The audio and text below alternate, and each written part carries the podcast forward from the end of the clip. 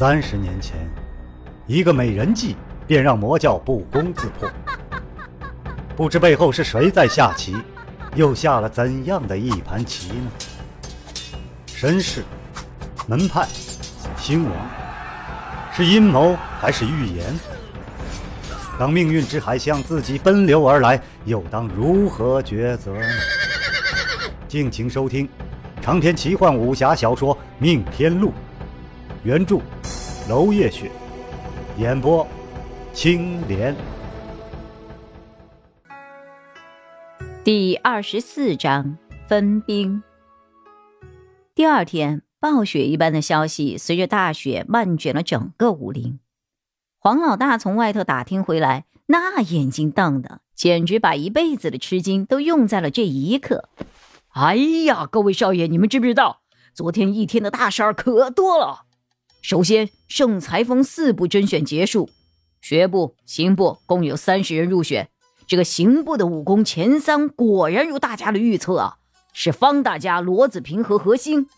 哎呀！等着爆冷门的如意毒坊竟然血亏，这也难怪。本来亲家的世子青子金临时要参加，这个消息灵通的如意坊还特地的调下了个盘口。哪知道这个多情的公子为这一个美人儿，却是什么都不顾了，直接就弃权了。他根本就没有去演武场，一心一意的陪他的美人儿。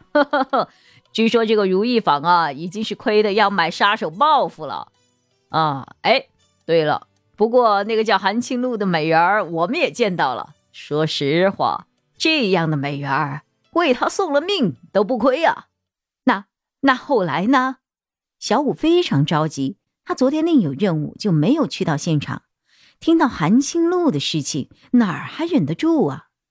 黄老大瞅着小五，呵呵，韩家姐弟已经留在杏林馆了，由风神医亲自诊治。而且那个蝎心佛手被杏林馆判了个医德不佳，根本没有能够通过考试，轰了出去，真是大快人心啊！小五喜形于色，太太好了！现在外头都传起来，只要能够治好韩家的隐疾，这个天下第一美人就愿意委身下嫁呀！哎呀，这个消息遍传天下，想来韩氏姐弟可能有救了。不过，哎，小五，你的竞争对手那就可多了。小五脸一红。话也不好说，吞吞吐吐的。只要他好，那就好。第二桩事就传得更神奇了，说魔教大举来犯，被盛才峰关门打狗，连前教主浪之风的儿子都折了。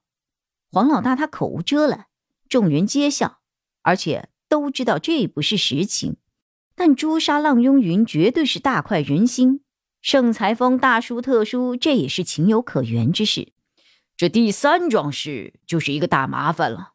魔教反戈一击，竟然杀掉了盛才峰五位四方巡使中的一位。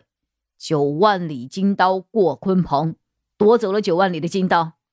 唉，而且放出狠话，要盛才峰用杀了浪雍云那人的性命来换回九万里金刀。魔教自会抓住那人，然后千刀万剐；否则，江湖上排行前二十的使刀人，魔教就会按图索骥。一一杀过来。黄老大说到此处，已经是面色夸张，落字如锤了。萧建成冷冷的说道：“哎，就因为他们不知道是谁杀了浪雍云，所以使刀的高手都得死啊！正是如此啊！一下子得罪了一群人，这魔教的胆量还真是大。”秦任非常急切：“那盛才峰呢？是否愿意交出此人的姓名啊？”魔教不这么威逼，盛才峰估计会自己说的。毕竟杀了几个魔头，在盛才峰看来那是天经地义的事情。做这事儿的大侠也是脸上有光。可是魔教这么一威逼，那盛才峰未必会说了。众人都看向了霍立行，霍立行却是摇摇头。我也想知道这位义士是谁。倘若他有危险，我也愿意拼以性命去保护他。可是盛才峰并没有透露这一点消息啊。黄老大愣住了。那，那这江湖上使刀的名家？一半在正道，一半在魔道。这浪之风说要把他们全部杀掉，难道要与全天下为敌不成？萧剑尘的笑容中带着别样的光彩。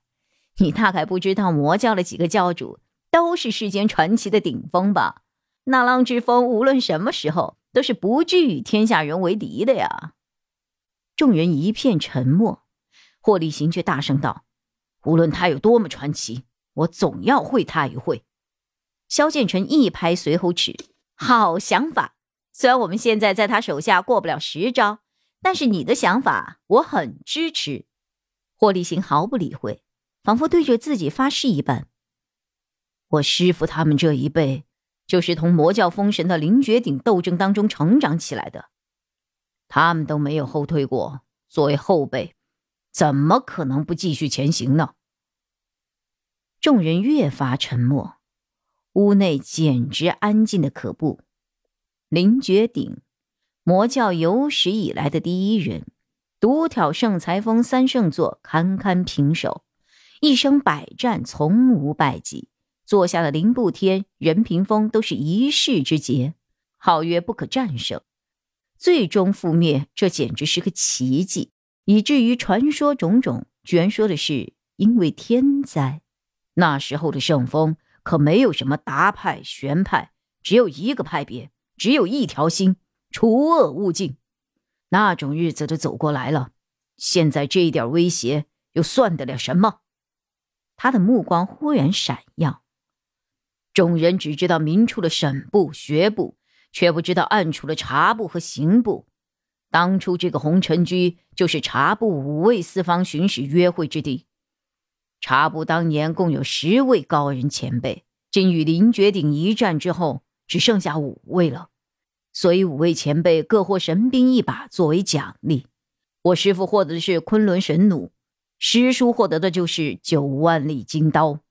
众人听得热血激昂，仿佛身处的是峥嵘岁月一般。我是不会后退的。我只是不明白，师叔的刀法已经是天下前十，哪怕是浪志峰亲至，他也应该能够自保而退，至少也应该力战百合才会落败。却不知道为什么现场会那么干净，根本就像没有搏斗过一样。破水神掌真有这么厉害，还是是平潇潇的毒药让师叔根本没有还手之力啊？大家都是无语，各自闷头想着心事。萧建成出了一个主意，与其在这瞎想，我倒有一个方向。反正魔教已经把黑锅扣在我的朋友身上了，他的门人又在这儿胡搞，不如我们想个法子，把他请出山庄，然后拖他下水，如何？霍立行大喜，握住了萧建成的手。倘能如此，圣风得助力多矣。秦任急了：“你们的破事，别连累我主子。哎，你放心，我们萧家从不用抢的。”我们回天玄山庄，把这事儿原原本本的告诉你主子。你主子如果愿意出庄，我们就听他的意思，如何？秦任一愣，嗯，嗯，小二，你就这么自信啊？我主子会因为这些不相干的人出庄？萧建成笑了，哈哈，凭我对他的了解，我很有信心啊。秦任顿然彷徨，你跟他就那么好，只怕是会被你给猜对了呀。哈哈，你当你主子不清楚？我只是他的损友，你才是他的依靠啊！秦任毕竟心思单纯，被他这么一哄，顿时开心。小二，那我们什么时候出发？出来这么久了，真的好想他。